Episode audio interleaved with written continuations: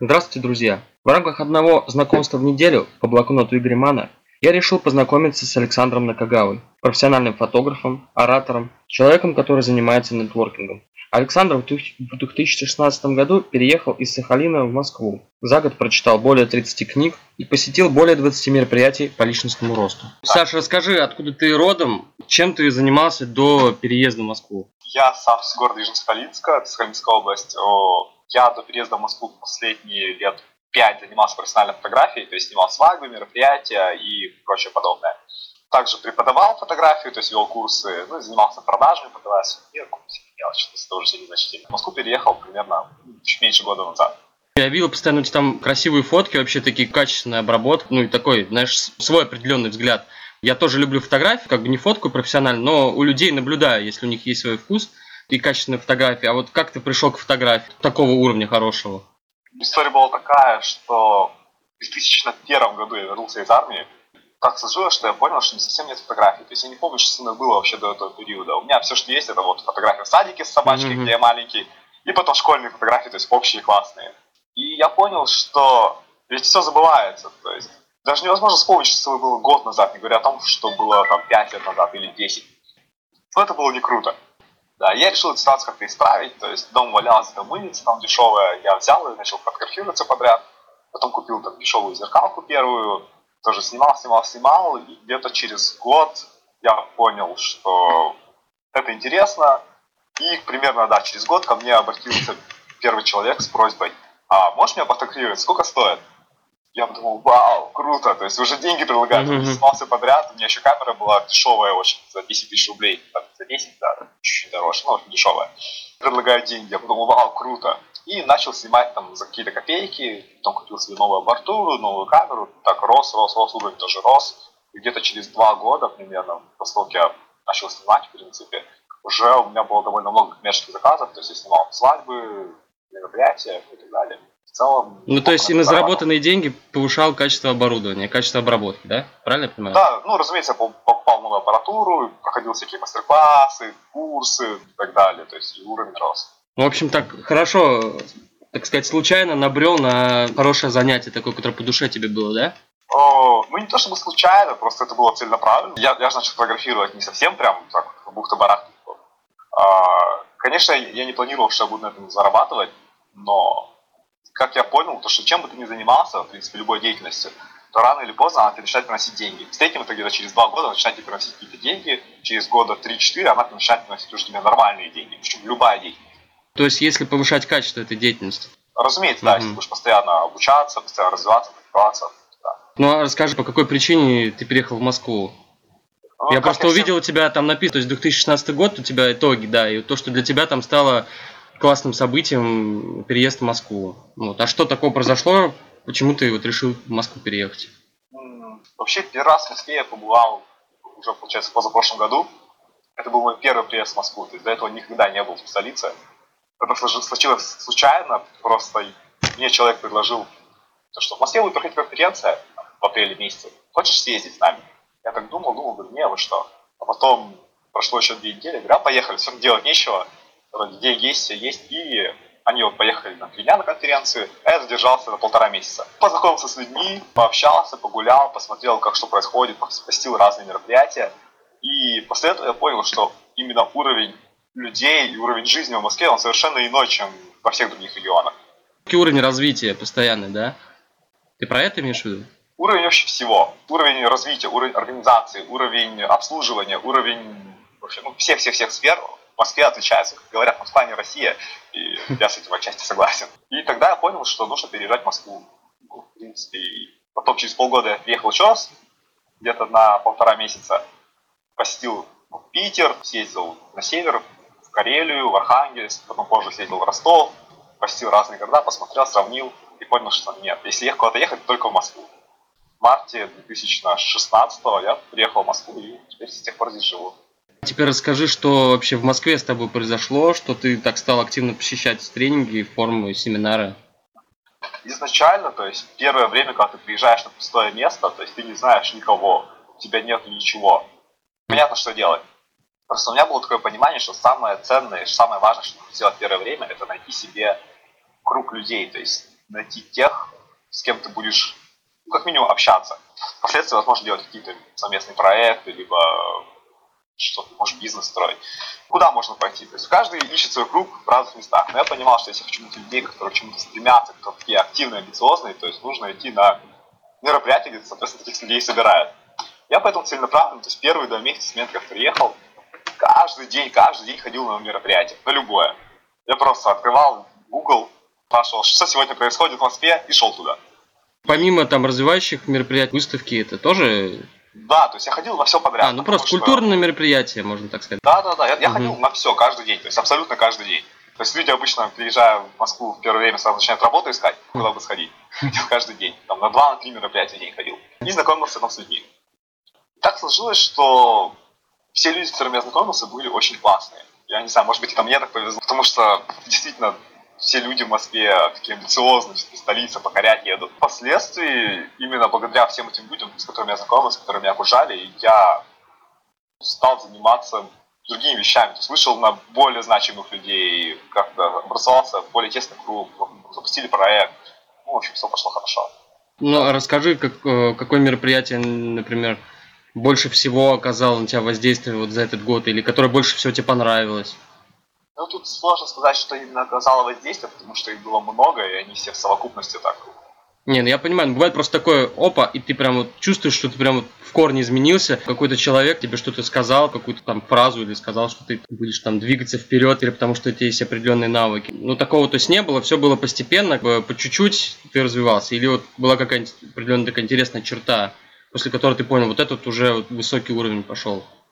Я могу сказать, что в тот э, в уже в позатом году, получается, осенью, когда я приехал в Москву просто так, еще не переехал, я посетил форум Юлит, молодежный форум, там, где для, до меня дошло, насколько все люди, кто когда там были, а там тысяча человек был, тысяча ну, студентов в основном, насколько они все амбициозные и стремятся к чему-то. То есть, находясь у себя на Сахалине, вокруг меня таких людей было, ну, единицы. А тут тысячи человек, и все такие заряженные прям энергией. Это вдохновляет. Ну и, разумеется, спикеры были крутые. Там, когда выступал Игорь Ман, Андрей Парабеллум. Это зажигало. Как ни странно, вот ты сейчас две фамилии назвал, а у меня два блокнота сейчас их дома лежат. И Парабеллу, и Гримана. Ну, разумеется, впоследствии там Брайан Трейси мне очень понравился, Роберт Киосаки. Сейчас последнее то, что происходит от Рыбаков фонда, когда выступает тот же Игорь Рыбаков, Оскар Хартман. Это, эти выступления зажигают действительно. И самое главное, зажигает даже не выступления, не спикеры, а люди, которые приходят послушать. Чувствуешь как бы энергетику зала. То есть и ты подхватываешь да, да. ее. Чувствуешь, все люди к чему-то стремятся. Да, даже говорят то, что смотришь, например, КВН по телевизору, смотришь КВН, например, в зале, да, тут разные ощущения. Так же, как, да. например, и стендап. То есть, ну, энергетика людей, которые смеются, они тебя зажигают. Энергетика людей, которые стремятся к чему-то, там, амбициозно, они тоже тебя такой энергией заряжают. А расскажи вообще, как тебе в свои 26 лет удалось стать спикером вообще и выступать перед людьми? С чего вот началось, да, и как ты к этому постоянно пришел? Произошло в основном из-за того, что я знакомился много с людьми, люди, которые, с которыми я знакомился, зачастую как раз организовывают разные мероприятия. Началось все, наверное, еще на Сахалине, потому что Сахалин все-таки остров небольшой, активистов мало, и там меня уже знали, что ли, иногда приглашали на местные форумы небольшие, локальные, выступать перед школьниками, либо еще перед кем-то. И когда я приехал в Москву, московский уровень совершенно другой, я сам стал предлагать людям, то есть, а давайте я вас высоклю, вот расскажу там, про нетворкинг или про публичные выступления. То есть, мне говорят, о, конечно, приходи, вот там, давай у нас в университете, принесите там или в МГУ. Я говорю, о, классно, все, я, я рад. Разумеется, это был мой первый шаг, то есть я сам предложил. Меня бы никто и не просил. Так как ну, я предлагаю бесплатно, давайте проведу. Так, ну, конечно, впоследствии, то есть чем больше ты проводишь подобных вещей, тем больше людей для тебя узнает, и, соответственно, тем больше людей тебя уже приглашает такой вот, как волна идет, как снежный ком накатывается. И сейчас э, у нас сложился такой круг общения, что и я выступаю, люди, с которыми я общаюсь, тоже выступают, мы друг друга рекомендуем. Вот, допустим, меня спрашивают, а нужен спикер по там, тайм-менеджменту, кого можешь порекомендовать? Я говорю, вот у меня есть знакомый товарищ, его позовите. Они его зовут, и он тоже сам говорит про меня. Такой взаимная сеть, то есть network. Посмотрел, ты как бы нетворкингом постоянно занимаешься. Все вот отсюда, да? получается. Да. Ну, то есть все, ну, многие твои достижения из-за того, что ты знакомишься с людьми, они тебя знакомили с теми людьми, ты как бы общаешься со всеми нормально, хорошо, положительно, и то есть и всегда им помогаешь. Да, то есть я считаю, что все люди хорошие, и то, что нужно стараться всем помочь. То есть если Мгм. ты можешь чем-то помочь, то это классно, почему бы и нет. И, соответственно, люди тебе тоже помогают. Для, допустим, для меня это может быть огромная задача, там, какой-то супер труд, а для другого человека это 5 секунд. То же самое и наоборот. То есть для меня то, что очень легко, другого может даваться крайне сложно, и можно друг другу помочь в этом. Почему бы и нет? Я считаю, что нужно делиться контактами, делиться людьми, и ничего не просить даже взамен за это. Вот, а расскажи теперь о своем проекте Baobab. Вот, чем вы там занимаетесь, что он дает другим людям, которые Но в нем принимают участие? Из-за того, что изначально было нечего делать, мы просто решили собирать у себя на квартире же, играли в настолки, просто общались, ну, то есть никакого, никакого концепта не было. Потом собирать просто так стало скучно, сказали, а давайте проводить выступления там в стиле TED. Да, о, о чем-то рассказывать, просто выступать, и желающих выступить было все больше и больше, то есть те, кто приходили, тоже хотели выступить. Потом мы переняли другой формат, который у Печа Куча называется, то есть мы его переделали, изменили, дополнили, и теперь у нас формат такой, что это по факту как тренинг уличных выступлений, но заточен на практике. То есть это не так, когда выходит спикер, тренер и учит, делайте так и так и так. Все вроде все поняли, а потом, когда сами выходят выступать, ты вроде бы все знал, все помнил, но что-то как только ты вышел, все сразу головы вылетело. А тут у нас заточено именно на практике. То есть человек сразу приходит и сразу сходу, то есть без теории, без ничего идет выступать. Он выступает, и уже на основе своего выступления он получает какую-то ну, обратную связь, получает по выступлению. Что исправить, что дополнить, над чем поработать. И, соответственно, когда он выступает в следующий раз, он уже это в голове у себя помнит, потому что это было на его реальном практическом опыте. И прогресс виден очень сильный. Да, разумеется, мы взяли, мы позаимствовали много разных людей, там, и от того же TED, и от Печи Кучи, и от тренингов разных, различных. Просто я сам прошел тренингов по публичным выступлениям, ну, штук, наверное, 40 всяких, от всех, кого только можно. И, соответственно, ты все эти методики, ты от каждого перенимаешь, перенимаешь, перенимаешь делаешь что-то свое. Ну, то есть это такой комбинированный, получается, новый проект. То есть то, что комбинированное, это уже новое. В принципе, да, если мы берем чужие идеи и совмещаем, это, наша идея. Понятно. Ну и получается, с каждым разом все больше и больше людей приходит на ваши встречи, да? Наши встречи именно обычно не очень большие по количеству людей, то есть там человек 15 собирается, э, но люди каждый раз обновляются, то есть кто-то приходит не постоянно, потому что у нас нет конкретной программы, у нас каждый раз как новый по факту. И поэтому в среднем один человек приходит там раз в месяц, раз в два месяца, собираемся мы еженедельно. Ну и люди меняются. Ну и А- поток при этом нескончаемый. А каким образом люди узнают о проекте? Только Ну, друг от сейчас- друга или вы как-то, может быть, рекламируете там в соцсетях? Или там Ну, какими-то другими есть- методами? Ага, У нас есть группа в соцсетях, периодически я в своих соцсетях рекламирую, но в основном люди узнают сейчас друг от друга. Во-первых, нам сложновато масштабироваться ввиду того, что у нас нету постоянных площадок, где проводить. То есть мы договариваемся с разными площадками, это вызывает некоторые сложности. И во-вторых, у нас нету достаточно ведущих, кто мог бы проводить эти мероприятия. Потому что все-таки, если собирать сразу много людей, например, там, 50 человек мы собирали, то в библиотеке нас было как раз около 50 человек, э, это уже чуть-чуть другой формат, проходит по-другому, больше как тренинг. Когда собирается 15 человек, то выступить может там половина.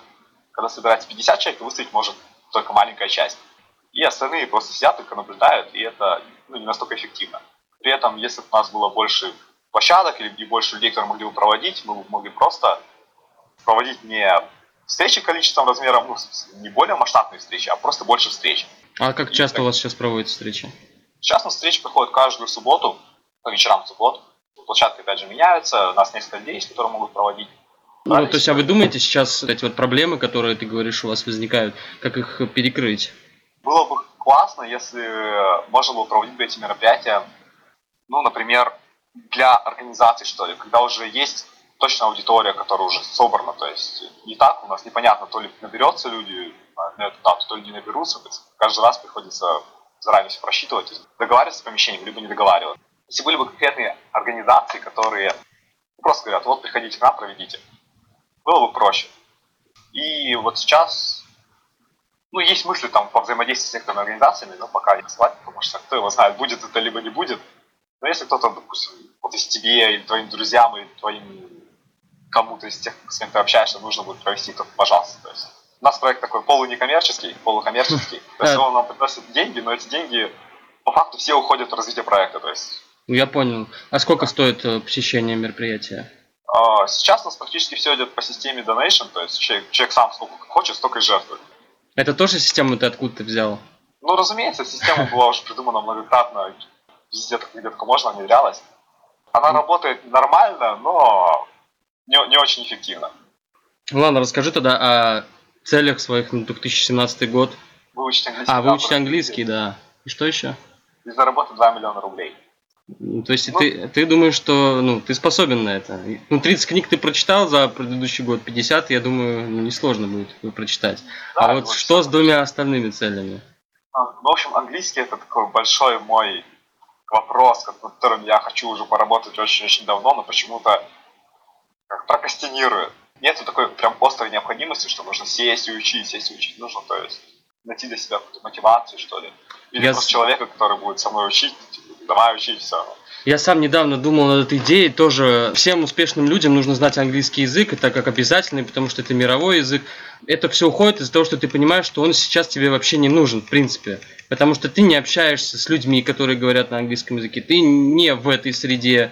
И ты понимаешь, что в принципе мотивации нет для его учебы. Как бы зачем это нужно, да? да и да, ты пытаешься себя заставить, и когда ты себя пытаешься заставить, у тебя не получается, соответственно. Ты еще больше теряешься и вообще откладываешь в дальний угол. Вот. А почему ты все-таки решил как бы добиться этого уровня, такой цели?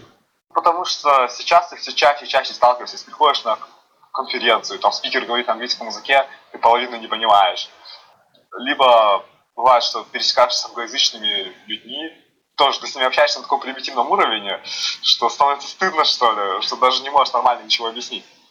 Появляется довольно много ситуаций, когда английский нужен. То есть мотивация уже постепенно появляется? Она постепенно появляется, но я это понимаю, что можно и обойтись, ладно, всегда можно объяснить на пальцах, либо объяснить там. Ну это да, говорят, что языком. вроде, я не помню, то ли 80% это вербальные знаки, а 20% всего лишь речь. Да, да, да. да. Поэтому вроде справиться можно, но с другой стороны это, это мешает. Вот, а что насчет третьей цели? Или, ну, ты, ты, или ты пока не хочешь раскрывать э, людям вообще, каким образом ты хочешь заработать эти 2 миллиона?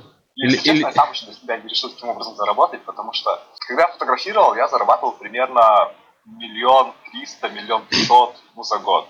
Ну вот, то есть на фотографии я зарабатывал больше всего. Переехав в Москву, я снимаю гораздо меньше, и причем дешевле, чем снимал на Сахалине. По идее, наоборот должно быть же. По идее, должно быть наоборот, но просто на Сахалине у меня уже была узнаваемость какая-то, у меня был поток клиентов, а здесь, здесь меня никого нет. Большая конкуренция. Большая Плюс. конкуренция, никто меня не знает, я абсолютно не вкладываюсь ни в маркетинг, ни в продвижение, то есть никак. Поэтому снимаю мало и, и дешево. Я понимаю, что на фотографии столько зарабатываю уже столько, там зарабатывать уже не смогу.